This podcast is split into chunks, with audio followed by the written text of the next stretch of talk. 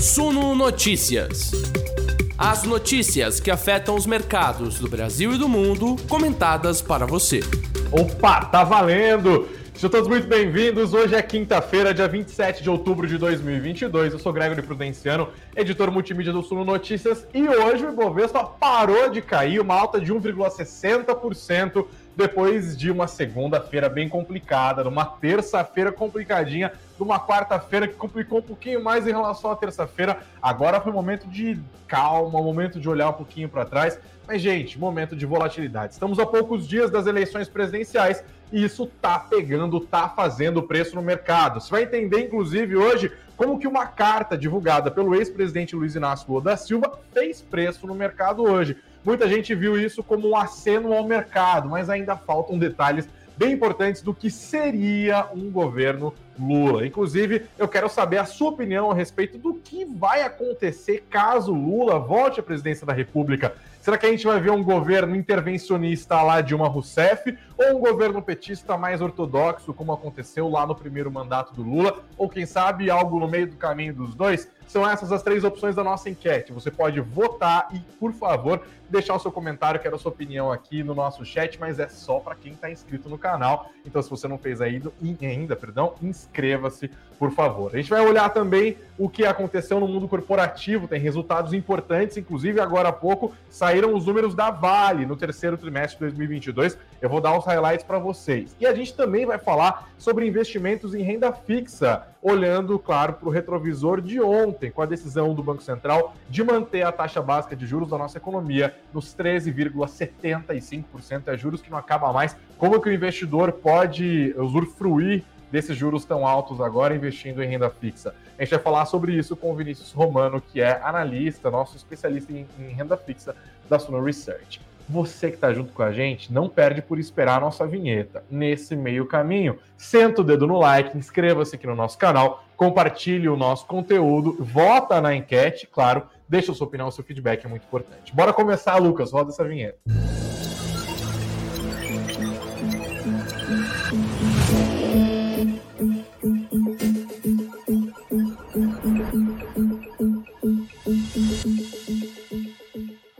Meu povo, acabou a choradeira dos primeiros três dias dessa semana, mas nada garante que amanhã a gente não vai ter uma sexta-feira complicada. Isso porque estamos chegando muito perto das eleições presidenciais e o mercado, qualquer burburinho que rola aqui a colar, acaba reagindo. A gente viu na semana passada o mercado mais animado com o avanço do, ex, do presidente Jair Bolsonaro. Ixi, vira, vira meme essa história, hein? Do presidente Jair Bolsonaro que tenta a reeleição. Ele subiu nas pesquisas de intenção de voto na semana passada. O mercado saiu feliz da vida comprando estatal acreditando que pudesse haver uma virada ali, tem muita gente apostando nisso ainda, claro.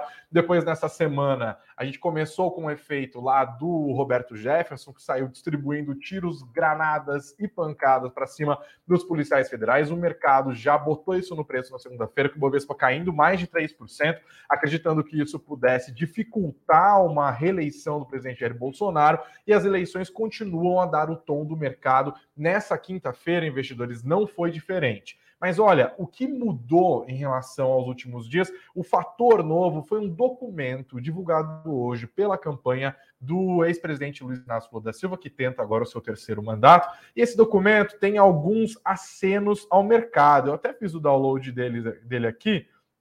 Deixa eu botar na tela para vocês é, verem com mais calma. Estamos falando da Carta para o Brasil do Amanhã. Foi esse o documento que o mercado reagiu hoje. E olha só como as pessoas estão nervosas. Quando esse documento foi lançado e parte do mercado entendeu isso como um aceno, a gente viu o Ibovespa disparando. Ele chegou a subir mais de 3% hoje. Olha só. E aí você vê o fechamento, uma alta que foi praticamente metade disso, né? Bem mais modesta, de 1,66%, porque, claro, faltaram detalhes. Eu vou pegar aqui para vocês alguns dos destaques que mais chamaram a atenção positivamente e negativamente do ponto de vista do mercado e que acabaram fazendo diferença, tanto para jogar o índice para cima quanto para jogar o índice, a carteira de referência do Bovespa para baixo hoje. Olha essa, essa primeira aspas aqui. Primeiro, ó, abre aspas.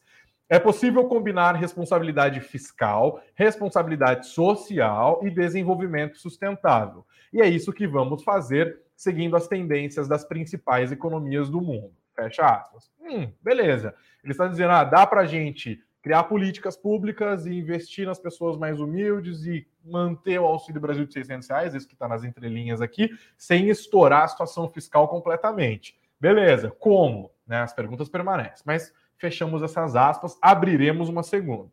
A política fiscal responsável, disse Lula, deve seguir regras claras e realistas, com compromissos plurianuais, ou seja, compromissos para um conjunto específico de período, né, de anos ali, é, compatíveis com o enfrentamento da emergência social que vivemos e, presta atenção, sublinha essa parte, e com a necessidade de reativar o investimento público e privado para arrancar o país da estagnação. Essa, fecha aspas, essas aspas aqui talvez tenham sido as mais chamativas do texto, porque ele começa falando de regras claras e realistas. Estamos falando de um candidato que diz que a nossa principal regra fiscal, a âncora fiscal do Brasil, o teto de gastos, vai cair caso ele seja eleito. Não só o Lula fala isso, mas aquele que tem sido apontado como seu porta-voz na economia, o ex-ministro da Fazenda e ex-presidente do Banco Central, Henrique Meirelles, que não por acaso é o pai do teto de gastos, ele criou o teto de gastos quando era ministro da Fazenda lá do governo Michel Temer. Ontem ele deu uma entrevista falando que ah, defende um waiver, né, um período de, de licença para gastar no primeiro ano do próximo mandato, né, ou seja, 2023, para gastar acima do teto, porque seria necessário para manter o Auxílio Brasil de 600 reais. E aí o mercado fala, beleza, se o teto vai ser desmontado, o que, que vai ser colocado no lugar? Qual que é a regra que é execuível que é crível e que é praticável, porque o teto de gastos foi desmoralizado, nesse caso, pelo governo Jair Bolsonaro ao longo dos dois últimos anos, porque o governo provou para quem quiser ver que quando ele quer, ele desmonta o teto. Né? A gente vem de dois furos seguidos. E aí o Lula fala: olha, eu não vou nem precisar furar o teto, porque eu vou desmontar o teto de gastos se eu for eleito. Mercado pergunta: qual vai ser a regra colocada no lugar? O Lula responde: uma regra como que é? clara e realista, com compromissos plurianuais. Você pergunta, tá, mas qual é a regra? Ninguém responde. E além disso, vem esse texto, esse trecho que defende a reativação do investimento público para arrancar o país da estagnação, juntamente com o investimento privado. De quanto dinheiro a gente está falando, a gente não sabe. De onde que vai sair esse dinheiro? A gente também não sabe, né? A gente está, inclusive, com os últimos projetos de orçamento enviados ao Congresso, nos menores níveis de investimento da história do Brasil, quando a gente considera a proporção do orçamento e o total que vai ser gasto para investimentos. Seguimos, mais uma aspa. A reconstrução do Brasil exige uma gestão pública competente, responsável, aberta ao diálogo e com mais ampla participação da sociedade. O que isso significa na prática? Ninguém sabe. É, exige uma gestão da economia com credibilidade, responsabilidade e previsibilidade. Três palavrinhas que o Lula tem repetido a torto direito. Ele falou isso na entrevista para o Jornal Nacional lá no primeiro turno, inclusive, né? Credibilidade, responsabilidade e previsibilidade são palavras que, além de rimarem, soam como música aos ouvidos do mercado, mas que até o momento soam vazias diante da ausência de planos claros apresentados, que não foram apresentados pela campanha do candidato petista. Como eu disse, quando essa carta foi divulgada, o mercado entendeu ali logo de cara que seria uma espécie de carta ao povo brasileiro 2.0. A galera ficou super animada, né? Falar, ah, então o Lula agora se rendeu, acenou para o mercado. O Ibovespa foi lá para cima, subiu mais de 3%. No final das contas, foi arrefecendo a alta, arrefecendo a alta, arrefecendo a alta é, e fechou nessa alta de 1,66%. Passou dos 116 mil pontos nesse momento mais alto. No final do dia, com a alta de 1,66%, terminou nos 114.641 pontos. A moeda americana hoje é, acabou caindo um pouquinho e ficou ali ainda no nível dos R$ 5,30. Essa história do Lula, toda gente continua fazendo preço, o mercado está de olho nas eleições, como eu disse, não só por conta da carta, mas também por conta das outras empresas. Vou até botar na tela aqui, como a gente tem falado nos últimos dias, estatais têm uma tendência de queda, né? Com o avanço do Lula nas pesquisas e com o mercado botando no preço os riscos de intervenção estatal. Hoje, com essa carta, houve um espacinho para alguma recuperação dos preços. Ainda está acumulando uma belíssima de uma perda. Os papéis preferenciais da Petrobras hoje subiram 0,76%, R$ 32,96, mas quando a gente olha nos últimos cinco pregões, está aí na tua tela, está vendo que foi uma alta de quase nada, né? Comparado ao nível alto que o preço das ações chegou lá na sexta-feira. A mesma coisa aconteceu com o Petro 3, os papéis ordinários da estatal petrolífera, e também hoje com o Banco do Brasil, BBAS3. Você vê aqui na tela uma alta de 1,26% nessa quinta-feira, R$ 38,59. O efeito Lula, por outro lado, ajuda as ações de empresas do setor de varejo, mas especialmente quem está se dando bem nos últimos dias com o mercado botando no preço a expectativa de uma vitória de Lula são as empresas do setor educacional. Isso porque o Lula promete a volta com tudo do FIES, programas públicos de financiamento de universidades é, por meio de grana estatal ali, né? Isso rolou com o FIES quando o PT era governo, deve voltar a acontecer, está no plano de governo, e aí já viu, né? Idux liderou de novo as altas do Ibovespa nessa quinta-feira, alta de 11,14%, R$ 14,87. Dá uma olhada no que aconteceu com o Idux, né? Nos últimos dias. A gente está vendo altas bem importantes de Idux, assim, é, robustas, e nenhuma delas nos últimos dias foi tão alta quanto a alta de hoje. Por fim, dá uma olhada no, na fotografia do Ibovespa, bem diferente do que a gente viu nos últimos dias. A gente estava vendo geralmente o um mapa bem vermelhinho, um pouquinho né, polvilhado ali, um pontinho verde aqui a colar. Agora não, hoje o dia foi de um pouco mais de apetite por risco. Os investidores perceberam muitos papéis baratos, resolveram botar ali. Quem já fez a sua realização de lucro nos últimos dias ganhou uma bela grana, especialmente com as empresas estatais que subiram na semana passada, né? Bom, se bem que essa realização meio que acabou nos pregões de dos dois primeiros pregões dessa semana. Nós temos aqui altas generalizadas no setor bancário, no setor de energia elétrica, que tinha caído inteirinho ontem, no setor de transportes, madeira e papel, previdências, é, construção civil. A exceção aqui, meu povo, fica a Vale, tá? Com o mercado na expectativa da divulgação dos números que foram divulgados agora há pouco. Daqui a pouco você vai conhecê-los. E para a gente fechar esse pacotão falando de política e como isso está afetando os ativos nessa semana antes das eleições, agora há pouco é, foi divulgado o Datafolha, a última pesquisa Datafolha mostrou Lula com 49% das intenções de voto, Bolsonaro com 44%.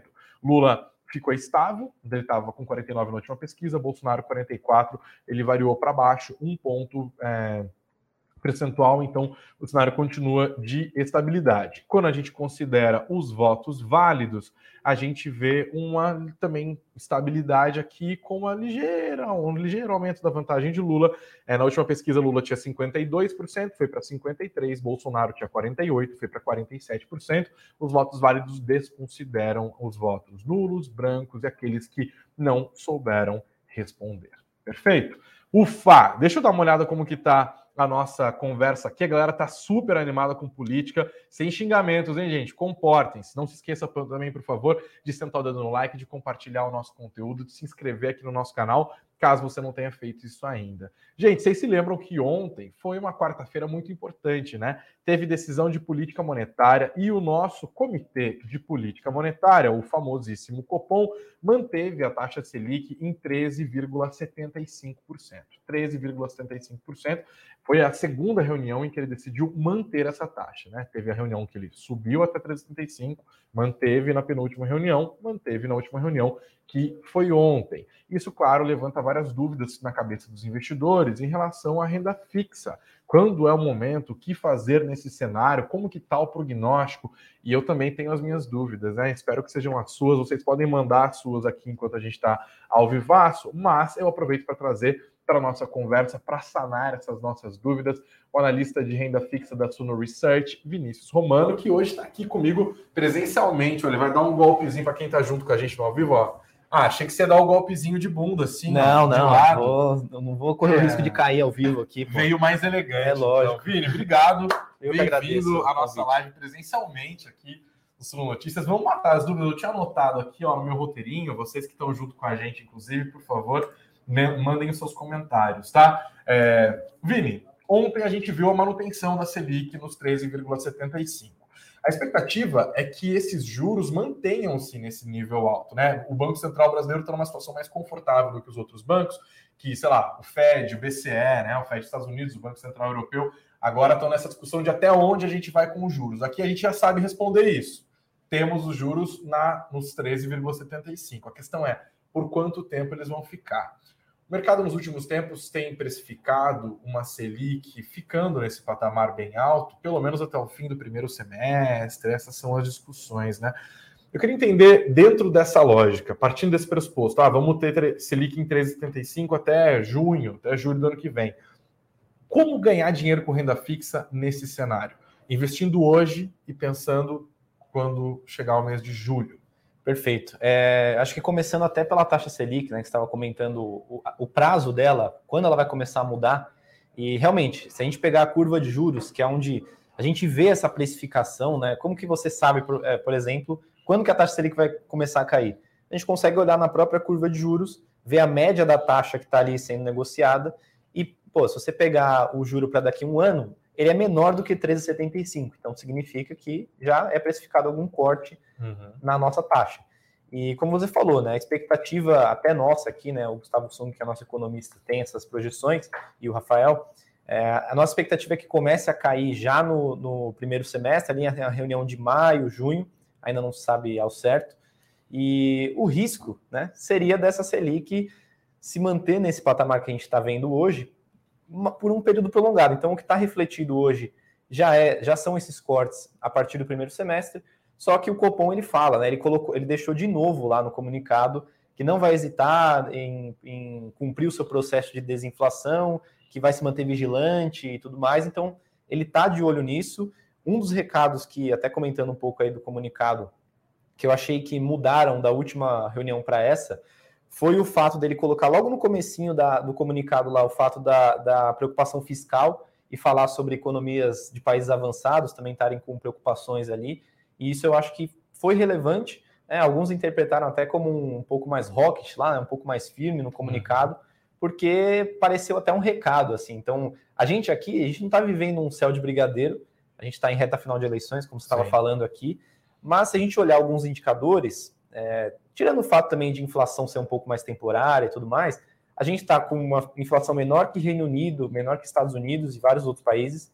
A gente está com a taxa de desemprego caindo, a gente está com o juro até agora estabilizado. Então, teoricamente, para o ano que vem, é daqui para baixo, né? O juro. Então, o juro, o juro é, não a, a, situação, né? A situação seria daqui para cima. A expectativa é que é, melhor. Mas o juro seria daqui para baixo. Sim. O risco seria é, o, o, global, porque a gente não vive isolado, a gente não está numa ilha, então Estados Unidos piorando muito, além do que já está, e Europa também, pode refletir no Brasil e também a questão fiscal, né? Isso, a carta que você estava lendo agora, a gente não sabe se Lula entrando vai mudar para pior, se Bolsonaro ficando vai mudar para pior, se vai. Então, assim, é, é, sem entrar no mérito até de quem vai entrar, eu acho que o fiscal vai ser um, um, um assunto bem importante que já está colocado como um risco Sim. na própria ata do Copom. Sim. Então, esses são os principais riscos que eu vejo também. Eu acho, acho que eu acabo concordando aí com o Roberto Campos Neto, de citar esses riscos fiscal aqui no, no Brasil e o global, em termos de. A gente não sabe quando começa uma recessão, já é quase certo que vai ter, a gente não sabe se vai piorar muito ainda a inflação, isso vai impactar a nossa curva daqui. E aí, com isso, jogando aí para renda fixa, já que a gente tem um impacto muito claro, né, acho que da última vez que a gente falou aqui na, na última reunião do Copom, eu falei que nos pós-fixados a gente tem um nível alto né, de, de juros. Então, Sim. se você compra um, um ativo pós-fixado atrelado ao CDI ou à Selic, você tem ali um rendimento de 13,75% ao ano. Se você mantém ele por mais de um ano, ele vai é, é, seguir né, os cortes, as movimentações da Selic, mas ainda assim, se, se cair meio por cento, 1%, você ainda está ganhando 12,75% ao ano. E na média ali você vai ganhar uma boa taxa. Então o pós, eu acho que além de ser seguro, porque ele não tem muita volatilidade, é, você ainda tem uma taxa nominal alta, eu acho que é uma boa opção para quem quer investir em renda fixa ou para quem já investe. Eu acho que continua aportando imposto fixado, acho que funciona legal. É, o IPCA, muita gente acabou fugindo de IPCA nesses últimos meses por conta das deflações que a gente viu. Né? Até em fundos imobiliários de papel, a gente viu que alguns fundos caíram muito e talvez que é seja. muito louco, né? Tem gente Exato. dando cota de fundo de papel, cara. Exatamente. Muito, e né? assim, um, para mim é um movimento. Um investimento que meio que foi, que foi desenhado para ser de longo prazo. Exato. E assim, é, para longo prazo, né? Para você ter um, usufruir de uma renda passiva ali, então não faz muito sentido. E você vender porque teve dois, três meses de deflação, é, teve um impacto no, no, na cota, né? No rendimento mensal. Mas ainda assim é um impacto muito pequeno de 300 e poucos meses que a gente teve desde 94 é, até aqui, 15 tiveram deflação Sim. da história inteira. Então, É, desde o normal desde não é ter deflação, a não ser em situações de crise. Sim. E essa deflação também foi provocada e teve contexto Exato. político. E tem essa- não é como esse- se, esse nossa, a espiral de alta de preços foi completamente quebrada ou contida, né? Exato. Tem, tem uma artificialidade nesse processo, tanto que a gente viu o IPCA 15 agora já subindo de novo, né? Exatamente. E a projeção da Ambima, que ela faz essas projeções para o próximo mês, é que outubro fechado a gente tem uma inflação de 0,30 aproximado Uhum. ali. Sim. Então, assim, a era da, da deflação meio que acabou. E, assim, a inflação Acabaram ela não. É, e a, e a inflação ela não vem direto, né? Ela vem em ondas. Então Sim. o Banco Central está de olho nisso. Né? Nada impede da gente ver começar ano que vem. A gente tem períodos sazonais, então, pô, a gente está chegando aí no final do ano, normalmente a inflação fica um pouco mais alta. Nada impede da inflação voltar por um tempo, depois sair de novo, voltar. Então, são vários riscos, né? Eu acho que um parágrafo muito interessante da, dos comunicados do Copom acabam sendo quando ele fala do balanço de riscos, porque ali você consegue extrair o que, que pode causar um- uma alta na Selic ou uma manutenção por um tempo maior e a parte dos riscos que poderiam causar uma queda na Selic. Então ele fala três para cada lado agora, né, nesses últimos dois comunicados. É, o primeiro, ele o- nos autistas, né, ele fala sobre inflação global, uma pressão ainda continuar do jeito que está. ele fala sobre ato do mercado de trabalho, então é, o, potencial é, que a gente tem por exemplo, de PIB, de mercado de trabalho, ele ser menor do que o efetivo, então ele tem um, um receio quanto a isso. E o terceiro, é, terceiro ponto. Hum, aí eu não. Joga, joga aí a ata que eu a, a, a chata aqui? É, não dá para decorar também toda a ata, né? Mas, mas é- segue. Tá. E nos baixistas, assim, a gente tem recessão global, as medidas que foram implementadas por conta para diminuir a inflação continuarem por um tempo maior e também a questão é, de energia ali da Europa, enfim, é a questão do que eu falei de não Brasil não ser uma ilha, é que Relatório de É. estabilidade. Mas assim, mantém Selic, é, acho. vamos ver. Vai no segundo aí, vamos ver o aqui, ó. Ah, e fiscal, né? Pô, já tinha falado do fiscal, então dá um Sim. desconto. Valeu. Ah, é verdade. E o fiscal, e o fiscal E o nos fiscal. autistas, tá? Então, é, É são isso, praticamente riscos, esses riscos de alta.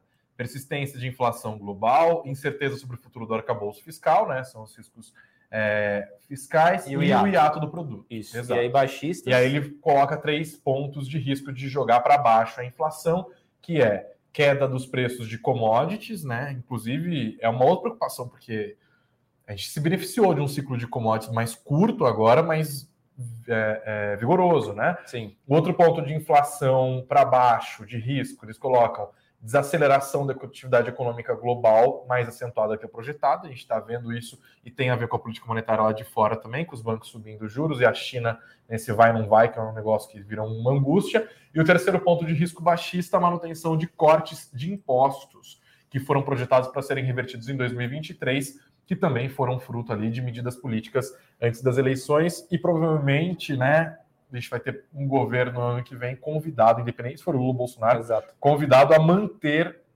é, esses bem- impostos. Vai ser bem baixos. convidativo ali, vai ser bem sedutor esse. Exato, vai aumentar imposto É. no primeiro, primeiro O ano. Auxílio de Brasil vai manter, se não aumentar, então. Exato. Então esses temos aqui, três para cada lado. Exato. E aí, assim, é legal o que eu estava falando, né? Eu, eu gosto de acompanhar esse balanço de riscos, porque a gente tem uma- um pouco da visão do Copom, do que, que ele. né, quais são os riscos para ele. Então, é, esse parágrafo é bem legal e colocando esse comunicado e o, e o anterior, é um Ctrl-C, Ctrl-V. Não mudou Sim. uma palavra Uhum. nesse ponto aí. né, mudou em outros parágrafos. Então, assim, até eu estava falando do IPCA, né, acabei mudando aqui para comunicado do Copom, mas falando de IPCA+, apesar das deflações que a gente viu, eu acho que ainda, se você investe pensando num médio e longo prazo, é uma boa opção ainda. A gente vê várias NTNBs, né, que são os, os novos agora, Tesouro IPCA+, pô, na média ali eles estão todos acima de 5,5%, tem um título aí pagando 5 e- 5,80%, tem o risco de aumentar esse juro real? Tem. Mas assim, se você mantém o título até o vencimento na renda fixa, você garante o retorno. Então, ganhando 5,80% ao ano acima do IPCA por um médio prazo, eu acho interessante. Assim, eu Sim. particularmente gosto, acho que é um retorno. Tanto que muita gente tem como objetivo ali de carteira é, bater os IPCA mais 6%, então acho que é um, é um retorno interessante para. Que está garantido, né? É, e garantido, porque no fim você está emprestando dinheiro para o governo, o governo, para não te pagar, ele precisa dar um calote aí geral, e a chance disso acontecer é muito baixa. No limite, ele imprime mais dinheiro, gera inflação, você vai continuar recebendo. Protegido da própria inflação gerada, né? Exato. Faz parte. É, para não alugar você por mais tempo nesse estúdio que tá congelando, galera, cadê a galera do, do, do que abaixa esse. Você não tem noção, gente. Esse estúdio bonitaço que a Suno fez aqui está um freezer. É porque o momento. filtro do ar-condicionado tá Você não novo. tá com frio, não? Eu tô um pouco, mas É, então, coitadinho. o filtro tá novo, então ainda tá muito gelado. Ah, aqui. é verdade, a sede é nova. A sede é, é isso nova. aí. Bom, dois cenários aqui então, para encerrar. É, qual seria a melhor estratégia pensando no futuro do Brasil, de novo, já olhando, claro, 2023 está aí, né? Cenário 1, um, você falou, né, da, dos perigos do próximo governo. Cenário 1 um seria um cenário, um cenário ruim, um governo gastador, um governo, ou seja, que traria mais desequilíbrio fiscal, o que provavelmente geraria desvalorização cambial, maior pressão inflacionária e, portanto, o incentivo para o Banco Central manter por mais tempo a Selic alta nesse patamar ou talvez até subir. Como que muda a estratégia de investir no curto prazo em renda fixa nesse cenário de um governo Tá. perdulário? Cenário 1, um, eu acho que é mais você direcionar mais para pós-fixado e IPCA de curto prazo. Tá. Assim você sofre menos desse cenário, porque aí muito provavelmente as taxas vão aumentar. Quem já tem o título comprado hoje vai ter uma marcação ao mercado negativa.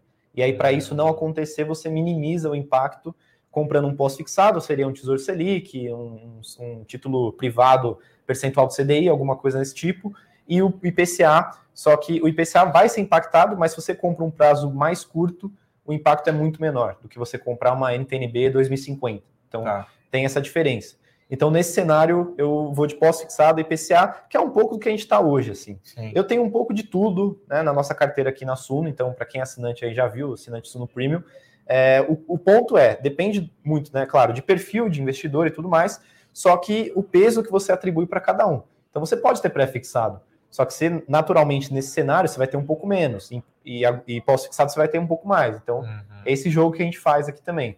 É, porque nunca é bom você ficar 100% em uma classe ou 100% em outra. Você vai balanceando. Dá mais peso para uma, uma classe do que em outra. Depois você vai mudando. Assim você, Sim. taticamente, você ganha, é, você tende a ficar acima da média. Então, essa é a, essa é a ideia. E essa é a beleza de ter um analista aqui do lado, porque o cenário vai mudando e ele vai explicando para a gente, de- diante dessas leituras, quais as melhores estratégias. Cenário 2, então, para encerrar, é, nada de governo perdulário. 2023 o governo vai estar preocupado com a rigidez, eu adoro essa palavra, eu acho muito chique.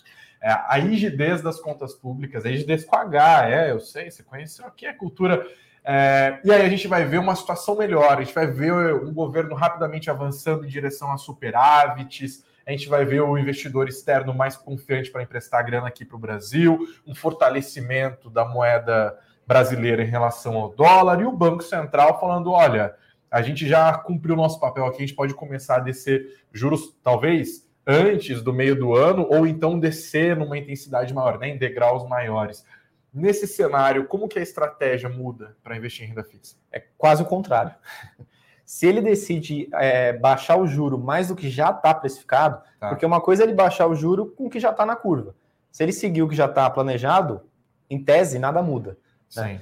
Só que se ele faz essa aceleração, né, esse, esse, essa, essa queda um pouco mais intensificada, aí o- o- os ativos são praticamente o contrário, pré-longo prazo, IPCA mais de longo prazo, pós-fixado um pouquinho menos, porque a tendência é que a média da Selic caia, e é, é praticamente tomar mais risco. Né? Aí Tá. você pode incluir também bolsa, é, né, ativos de bolsa no geral, ações, fundos imobiliários. Então, curto prazo responderia dessa forma. Então, acho que seria praticamente o contrário do outro cenário. Assim. E, e, assim, até dando um spoiler aqui, né? É, entre o cenário 1 e 2, eu acho que a gente está no meio. A gente está aguardando ver o que vai acontecer. A nossa posição hoje é estar no meio disso daí. Então, a gente tem o Sul no portfólio, lá a gente faz uma reunião mensal é, com vários analistas e a gente tem, é, para cada classe de ativo, um percentual que a gente determina ali. Então, a gente está praticamente nesse meio aí. Assim, considerando fundos imobiliários, ações, é, renda fixa, inflação, pós, pré, a gente está considerando um cenário praticamente no meio. Aí. Nem muito ruim, talvez nem tão muito bom. A gente está com algumas outras visões aí. O relatório de renda fixa está em qual pacote da Suno? A partir disso no Premium já tem acesso. Tanto renda fixa quanto Tá. portfólio. Essa reunião mensal que eu falei é o Suno Portfólio. Então, Ah, tá. tem relatórios Junta a galera, a galera Isso. toda ali. Cada Dá Suno arranca-rabo Portfólio- bom? Ah, dá um pouco, hein? É? É. Eu Você não vou é falar briga eu... ou dos que apazigua? Não, eu sou apaziguador. Eu sou apaziguador. eu sou, eu sou quase o centrão ali da política. Sabe? Ah, sim. Eu, eu pego de um lado, pego do outro. Aqui. Então, olha, vou deixar a dica para você que está acompanhando a gente aqui pelo YouTube, pelos aplicativos de áudio também, porque vai rolar Black Friday da Suno daqui a pouquinho, né? Daqui a algumas semanas, Black Friday vai ter promoção de um monte de assinatura, inclusive Suno Premium e as outras assinaturas que também têm os relatórios do Vini de renda fixa vão entrar em promoção. Quer ficar por dentro de tudo, receber antecipadamente, ter acesso a promoções exclusivas ainda, ganhar brinde, ter um monte de coisa? Faz o seguinte, dá uma olhada no link que está na descrição desse vídeo, está na descrição deste podcast e se inscreve. É só deixar lá teu e-mail, teu nome, você vai receber as informações antes, vai poder aproveitar e ficar mais feliz, vai fazer o seu dinheiro render mais, inclusive com as assinaturas daqui da Suno, receber esses insights do Vini antes de todo mundo por módicas quantias. Vinícius, obrigado. É isso aí. Viu, Posso só dar um, uma última palavra aqui para não te atrasar muito também? É, tem isso, acho que vale todo mundo conferir lá. E eu soltei um e-book, essa, acho que foi essa semana, foi antes do, logo antes do Copom, que dá alguns motivos, além dos que eu falei aqui, que eu não, na verdade, que eu não citei aqui, para investir em renda fixa nesse momento. Então, tem alguns hum. gráficos, tem tudo mais. É um e-book, ele é de graça. E para quem entra na plataforma Suno One, é, tem lá acesso também. Então, assim, já faz tudo de uma vez. Se inscreve para Black Friday, já entra lá no Suno One e é, Suno One é tudo de graça, né? É, tudo de graça. Aí na aba e-books você vai ver lá três motivos para investir em renda fixa a gente escreveu lá, então vale dar uma conferida também. Eu até pedi para o pessoal me falar o que achou depois, se concorda ou não. Boa, de graça, tá valendo. Para encerrar, Lula Bolsonaro, brincadeira. Não vou fazer isso com você polêmico, aqui, né? não. Valeu, obrigado. Vini, obrigado. Agora ele vai sair, ó, o golpinho de bunda. Ah, agora teve um pouquinho, faz parte. Gente, a gente continua aqui dando alguns destaques do mundo corporativo nessa quinta-feira. Semana tá animada. Agradeço a nossa audiência que continua crescendo, continua crescendo. Galera, deixando um abraço aqui para o Vinícius. Eduardo Guidini tá ajudando na propaganda aqui, falando que Suno One é ótimo. Obrigado, gente, pela participação de todos vocês. Eu vou compartilhar de novo aqui, ó. Peraí, deixa eu ladinho que eu fiquei. Aí, agora estou centralizado. Vou botar na tela aqui alguns destaques do mundo corporativo dessa quinta-feira para a gente não se perder. Eu falei da Vale, né? A Vale hoje tombou 3,56% com o mercado esperando os números da companhia, o relatório da empresa, que é a empresa mais pesada do Ibovespa, que foi divulgado agora há pouco, R$ 70,91. E olha, só para vocês não perderem aqui os highlights, a empresa teve um lucro de 4 bilhões 445 milhões de reais no terceiro trimestre desse ano. Isso representou uma alta de 14,6% em relação ao mesmo número do ano passado. Mas outros números, no entanto, são mais polêmicos. O EBITDA da Vale no terceiro tri ficou em 4 bilhões de reais, 4,002, uma queda de 43,4%. A receita também caiu, 19,7%, e chegou aos 9 bilhões 929. É, eita, 9 bilhões, eu perdi o número, 9 bilhões 929 milhões de reais, queda de quase 20%. O mercado já tinha incorporado expectativas um pouco ruins para a Vale hoje. Vamos ver como que os, as ações da empresa mais pesada do Ibovespa vão reagir amanhã. Mais destaques aqui rapidamente para chamar você para o nosso site, tá? Tudo no suno.com.br barra notícias, suno.com.br barra notícias. Tem detalhamento sobre o Credit Suisse, registrando um prejuízo de 4 bilhões no terceiro trimestre desse ano, 4 bilhões de francos suíços. O mercado já estava esperando também o um anúncio da sua reestruturação. Vem conferir os detalhes. Tem também os detalhes sobre o balanço da Ambev. O lucro caiu mais de 13% no terceiro trimestre desse ano, chegou a 3,2 bilhões de reais. Tem também detalhes sobre o balanço da EDP, que registrou também queda no lucro. Tá difícil esse balanço aí, 514 milhões de reais nesse terceiro trimestre. A Clabin está rindo à toa, 70% de avanço no seu lucro na comparação trimestral, 2 bilhões de reais de lucro e ainda anunciou para dar uma esnobada dividendos de 502 milhões de reais. Confira as datas de vencimento e quem pode receber aqui também no nosso site. Tem mais notícias sobre o Cassino, que avalia vender a fatia da sua participação no açaí por cerca de 500 milhões de dólares. As ações do açaí reagiram muito bem, obrigado. 6,21% de valorização nessa quinta-feira, R$ 18,14. Mais destaques também agora para a gringa. Isso foi assim um breaking news no mercado corporativo americano nas bolsas. Meta, que é a dona do Facebook, né, a holding que controla, teve uma queda de só 52% no lucro no terceiro trimestre desse ano acabou caindo hoje aqui as no BDRs da Meta, só um pouquinho, nada demais, 27,10% de queda. 27,10. Meu Deus. Só hoje, R$ 6,83 a menos, terminou o dia valendo R$ 18,37. Tá bom, quer mais? Vamos acompanhar para ver como que fica amanhã. Gente, agora nós somos mais de 350 pessoas. Eu agradeço muitíssimo pela sua audiência, pela sua participação, pelo carinho, pelo engajamento. É assim que eu gosto. Tem muita gente nova chegando. Não se esqueça de sentar o dedo no like e de se inscrever aqui no nosso canal e também, claro, de se inscrever no nosso canal para poder votar na nossa enquete. E hoje eu fiz uma pergunta aqui para o nosso público em relação ao que, que vai rolar caso Lula seja eleito. Né? Eu sei que tem a galera ali que torce Bolsonaro que fica super nervosa, mas eu não tenho culpa nenhuma, meu povo. O pessoal tá botando no preço. Eu quero saber a opinião de vocês. Hoje, quase 300 votos aqui. Se o Lula ganhar a final, a gestão dele na economia vai ser como? Olha, para 44% vai ser intervencionista, como foi a Dilma, um terror. Para 35% vai ser ortodoxa, como no primeiro mandato. Torçamos, se isso de fato acontecer. Para 21% vai ser ali meio de campo entre o intervencionismo de Dilma Rousseff e é, a ortodoxia do primeiro mandato. Gente, obrigado pela participação de vocês. Amanhã promete, é o último dia antes das eleições. E lembrando que a gente vai ter uma cobertura mais do que especial no domingo, a partir das 18 horas, atualizando vocês em tempo real sobre os destaques e repercutindo os resultados das eleições presidenciais e nos 12 estados em que haverá segundo turno, aqui no nosso estúdio da Suno, com a participação de convidados extremamente especiais. Estamos preparando, estamos trabalhando loucamente para deixar vocês, claro, sempre muito bem informados. Até amanhã, gente gente. 9 horas da manhã, Beatriz Boiadian abre o Lojinha na nossa Morning Call. Beijos de beijos, abraços aos de abraços e muito dinheiro no bolso, sempre.